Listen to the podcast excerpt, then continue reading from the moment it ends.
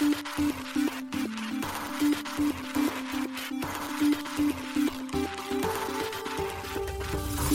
しい経済ニュース。この番組では現当社のメディア新しい経済が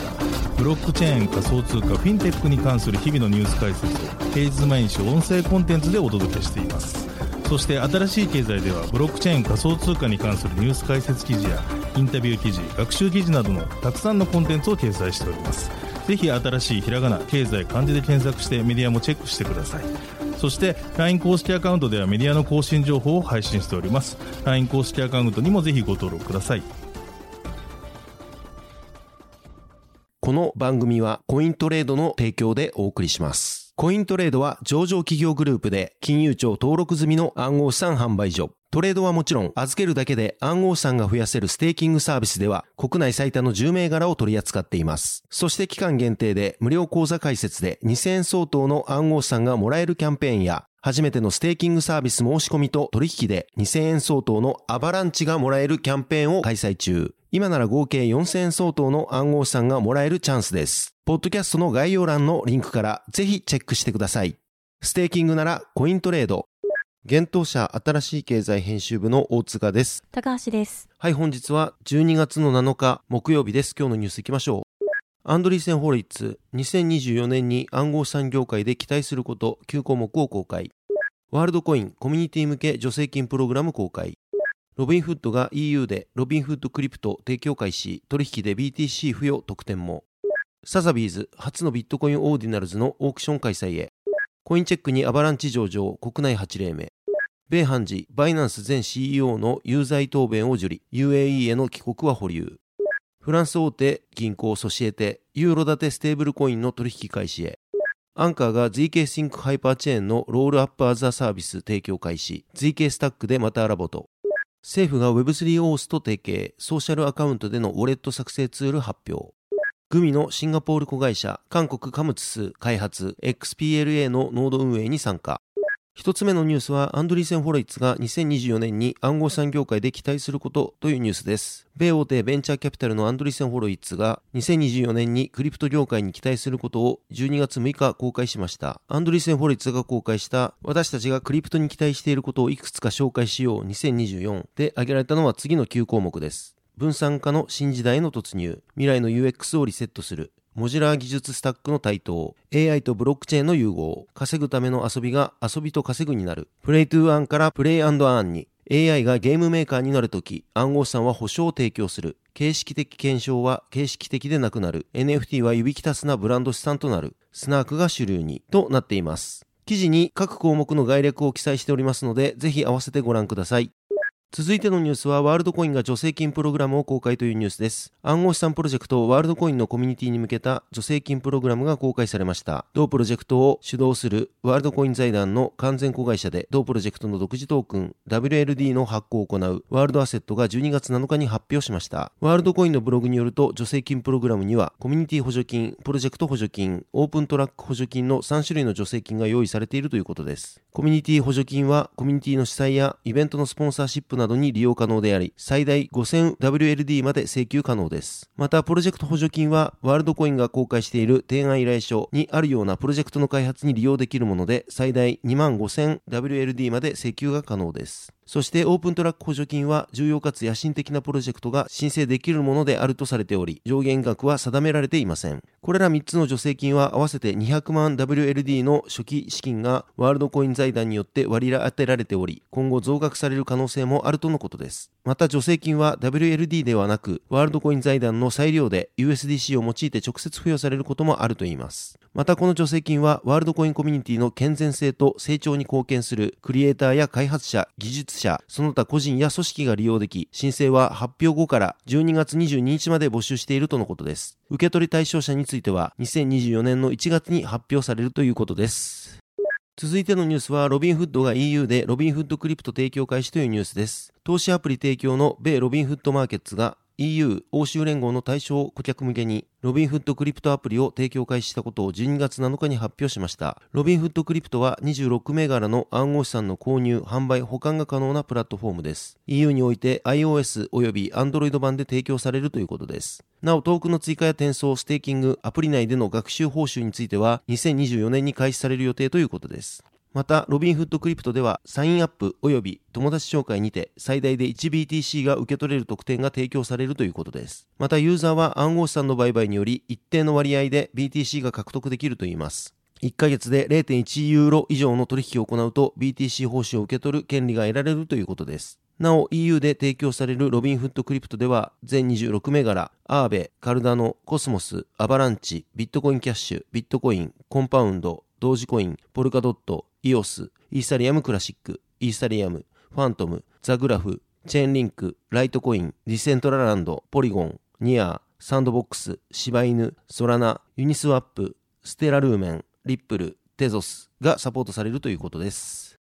続いてのニュースは、サザビーズ初のビットコインオーディナルズのオークション開催へというニュースです。米オークションハウス大手のサザビーズがビットコイン NFT オーディナルズプロジェクトの作品に関する初のオークションを開催すると発表しました。同オークションではアーティストのシュルームトシ氏がデザインしたビットコインシュルームズのコレクションが出品されます。なお、同コレクションは10月にオンチェーン上でミントされたとのこと。ビットコインシュルームズのサイトによれば、同コレクションは史上初のオーディナルズコレクションだといいます。トシ氏は作品について、ビットコインの最初の13年間をピクセルアートで振り返るものであり、90年代へのノスタルジーを表す8ビットスタイルアートへのオマージュが込められていると説明しています。現在出品されている作品は、キノコのようなキャラクターの S、王冠をかぶったキャラクターのソブリン・インディビジュアル、アボカドを模した BIP39 シードの3点で予想入札価格はそれぞれ約2万ドルから3万ドル、日本円にして約290万円から440万円とされています。ちなみに S はセルフソブリティ、自己主張を意味しているとのこと。また、ソブリン・インディビジュアルは主権を持つ個人という意味であり、1998年にウィリアル・リーズ・モグ氏とジェームス・デイル・デビッドソン氏によって書かれたノンフィクションエッセイのザ・ソブリン・インディビジュアルにちなんでいるといいます。同エッセイでは、政府の管理外に置かれることを目的とした暗号ベースのデジタル通貨の出現が予測されています。また BIP39 シードも自己主権を表現するアートで、ビットコインアドレスとそれに対応する秘密鍵を生成する固有の12から24語のリスト、シードフレーズを表現したものです。なお、このコレクションのオークションは12月6日から12月13日まで行われます。オーディナルズはビットコインの最小単位である1サトシに通し番号を付け、1つのサトシに任意のデータを紐付けるプロトコルです。2021年11月に実施されたアップグレードであるタップルートを経て、オーディナルズは実現しました。オーディナルズを利用したトークン規格は、代替可能トークンのみならず、NFT のための企画も存在しています。サザビーズは2021年から NFT のオークションを開始しています。2021年9月には人気 NFT コレクション、ボアードエイプヨットクラブが約2440万ドル、当時の価格で約26億円にて落札されています。続いてのニュースは、コインチェックにアバランチ上場、国内8例目というニュースです。国内暗号資産取引所コインチェックが暗号資産アバランチの取扱い開始を12月7日発表しました。なお、国内取引所においてアバランチが上場するのは8例目です。現在アバランチはビットバンク、DMM ビットコイン、SBIVC トレード、バイナンスジャパン、OK コインジャパン、コイントレード、FTX ジャパンにて上場しています。なお、FTX ジャパンは現在取引停止中です。コインチェックでのアバランチ対象サービスは、コインチェック及びコインチェックアプリにおける送金、受け取り、購入、売却とコインチェック販売所、コインチェック貸暗号資産サービス、コインチェック積立となります。なお、コインチェック取引所については取扱い開始時点では対象外とのことです。なお、新しい経済編集部がコインチェックに取材したところ、同社が取り扱うアバランチは、アバランチの C チェーン上のトークンとのことです。コインチェックはアバランチ上場により、合計28銘柄の暗号資産を取り扱うことになりました。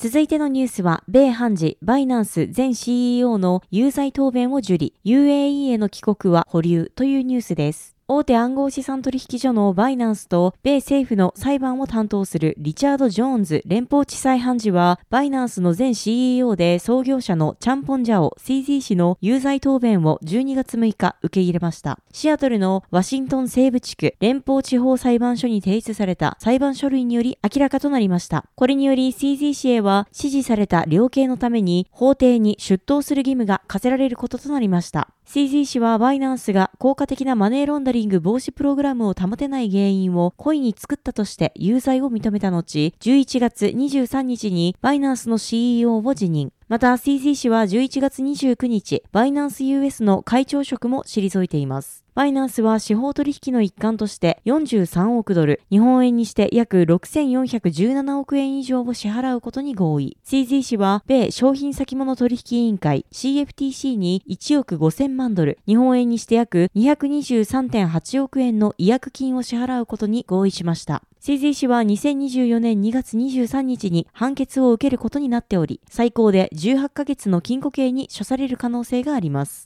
また CZ 氏は1億7500万ドル、日本円にして約261.1億円の保釈金を払ったことで、現在釈放されていますが、判決を受けるまで家族の待つアラブ首長国連邦 UAE に戻る許可は保留されました。これは、米司法省 DOJ が UAE と犯罪人引き渡し条約を結んでいないことや、CZ 氏が巨額の資産を持つ億万長者であることを考慮し、同氏が判決を受けるために米国に戻らないことを選択した場合、合、同氏の帰国を確保できない可能性があることを理由に、同氏の米国滞在命令をジョーンズ判事に訴えたためです。今回、ジョーンズ判事は CZ 氏の帰国について検討していないため、CZ 氏の UAE への帰国は引き続き保留された状態です。バイナンスの新 CEO にはリチャード・テン氏が就任しています。テン氏は30年以上の金融サービスと規制に関する経験を持ち、バイナンスで地域市場部門のグローバルリーダーを務めてきた人物です。同氏は今後バイナンスにおいて規制対象への強化を掲げており、また世界の政策立案者とコミュニケーションを取りながら Web3 の成長促進や規制改革を協力的な方法で推進していくと宣言しています。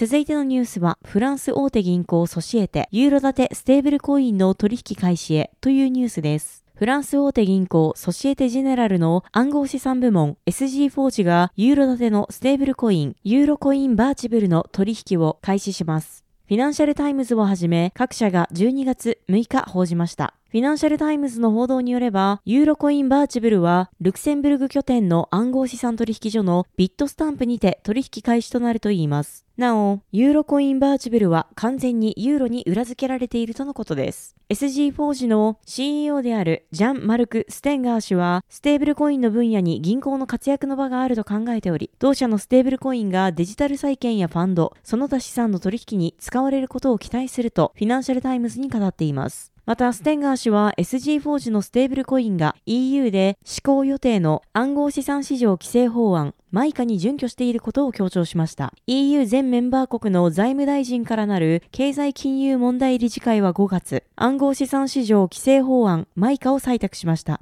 これにより暗号資産の発行者、暗号資産取引所、ウォレットプロバイダーは2025年1月までに登録、承認を受けなければなりません。SG フォージは昨年、デジタル資産サービスプロバイダー DASP のリストに登録。今年7月にフランス金融規制当局から DASP の認可を得ています。また、アクサインベストメントマネージャーズとジェネラリーインベストメンツは12月4日、ユーロコインバーチブルを使って SG4 時のグリーンボンド、サスティナブルポジティブインパクトボンドに投資しています。なお、サスティナブルポジティブインパクトボンドは SG4 時がイーサリアム上で発行したユーロ建てのグリーンボンドです。同債券は1000万ユーロ、日本円にして約16億円の優先無担保社債で満期は3年です。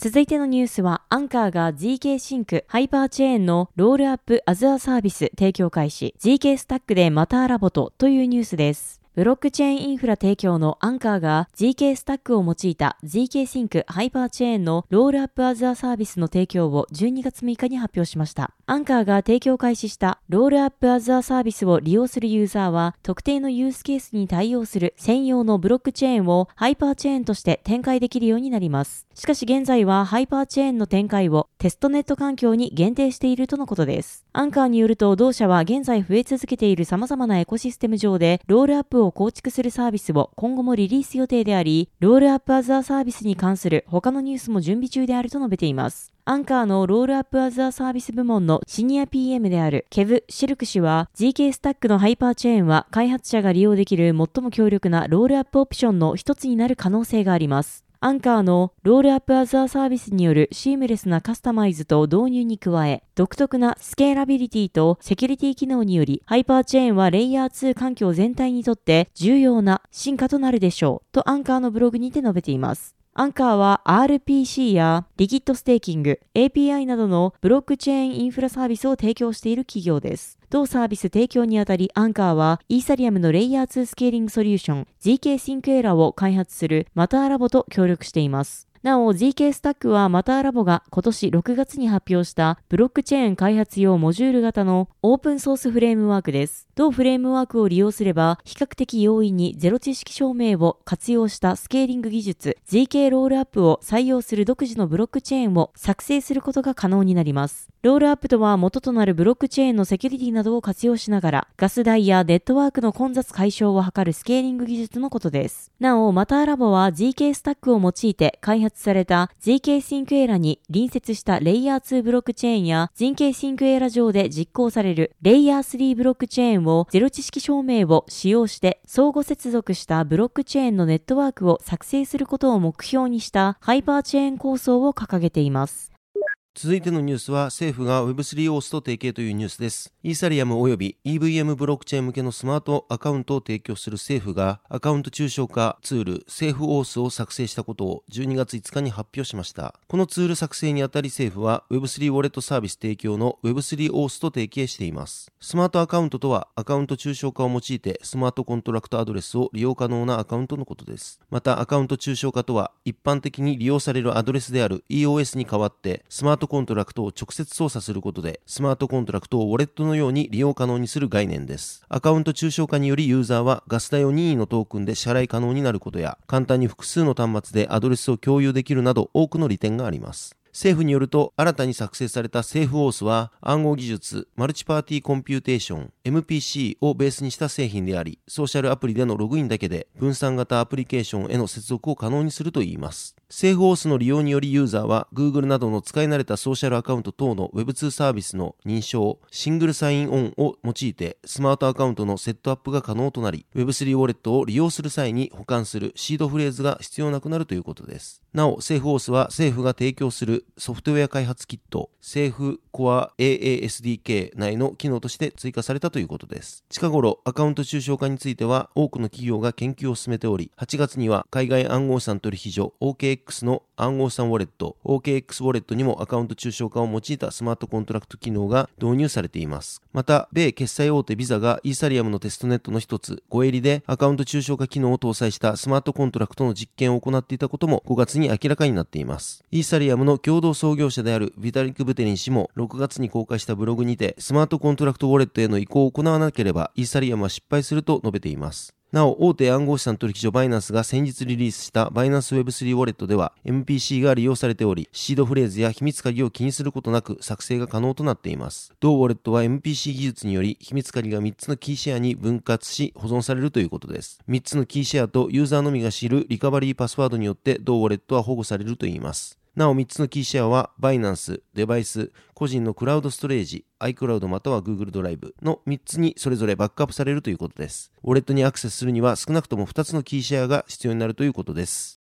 続いてのニュースは GC ゲームズシンガポールが XPLA のバリデータにというニュースです。 gumi の連結子会社 GC ゲームズシンガポールがレイヤー1ブロックチェーン XPLA へのバリデータ参加及び同チェーンのノード運営を開始しました。 gumi が12月4日に発表しています。なお GC ゲームズシンガポールは gumi のブロックチェーン事業を展開するシンガポール法人の子会社です。また XPLA は韓国の大手ゲーム会社 Com2uS グループが開発したテンダーミントベースのブロックチェーンです。コスモス SDK によって構築されています。このチェーン上では Web3 ゲーム、ブロックチェーンゲームプラットフォーム、NFT マーケットプレイス、そしてメタバースなど様々なデジタルコンテンツが提供されています。なお今回 GC ゲームズシンガポールが参加したバリデーターとは、ブロックチェーンのネットワークに接続し、トランザクションが正しいかを検証するノード、またはその運用者のことです。バリデーターはその貢献度等に応じた報酬が得られる仕組みとなっています。また、ノード運営とは、ブロックチェーン上での取引承認の合意形成が正常に稼働する状態を担保することです。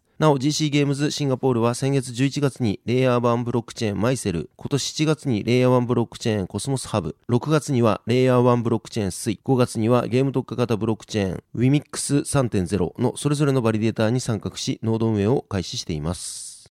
はい、本日のニュースは以上となります。そして本日新しいコンテンツ出ております。特集、サトシナカモトが残した言葉、ビットコインの歴史をたどる旅です。今回はビットコインとライセンス、サトシが GPL ではなく MIT を使った理由です。こちら新しい経済のサイトから見られるようになっておりますので、ぜひご覧ください。